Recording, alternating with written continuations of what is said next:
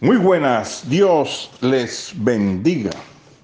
Hoy terminamos todo sobre la sabiduría y veníamos hablando en, este, en estos días acerca de los requisitos para la sabiduría y tocamos lo concerniente a tener una fuerte determinación a caminar con sabiduría.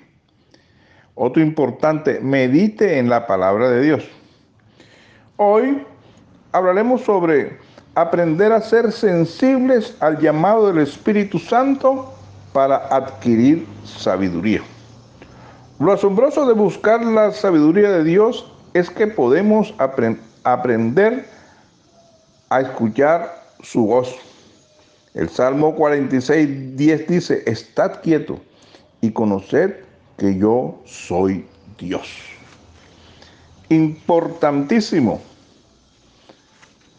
crea que Dios es la fuente de la sabiduría, y lo es. La fe y la confianza son necesarias para adquirir la sabiduría de Dios. El razonamiento humano le fallará, solo la sabiduría de Dios lo guiará a salvo a través de la vida. Todos los días en nuestras oraciones pídele a Dios sabiduría tenga el valor de obedecer a Dios. Esto sí es importante también, hermano. La obediencia revela nuestro verdadero deseo de sabiduría. Si buscamos obedecer a Dios, entonces estamos en el camino hacia la verdadera sabiduría. Si desobedecemos al Señor, debemos lidiar con nuestras acciones buscando su perdón.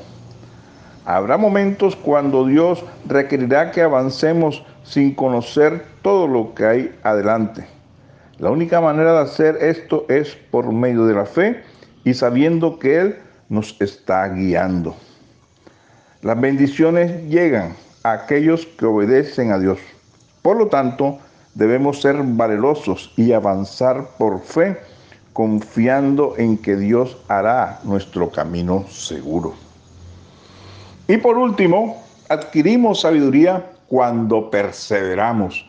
Perseverancia es continuidad, perseverancia es creer, perseverancia es no desmayar, creyendo en Dios. Cuando usted puede decir, sé que estoy haciendo lo correcto, por lo tanto voy a mantener mi enfoque y seguir adelante. Entonces está aprendiendo perseverancia la sabiduría de Dios vendrá a usted. Que Dios le bendiga.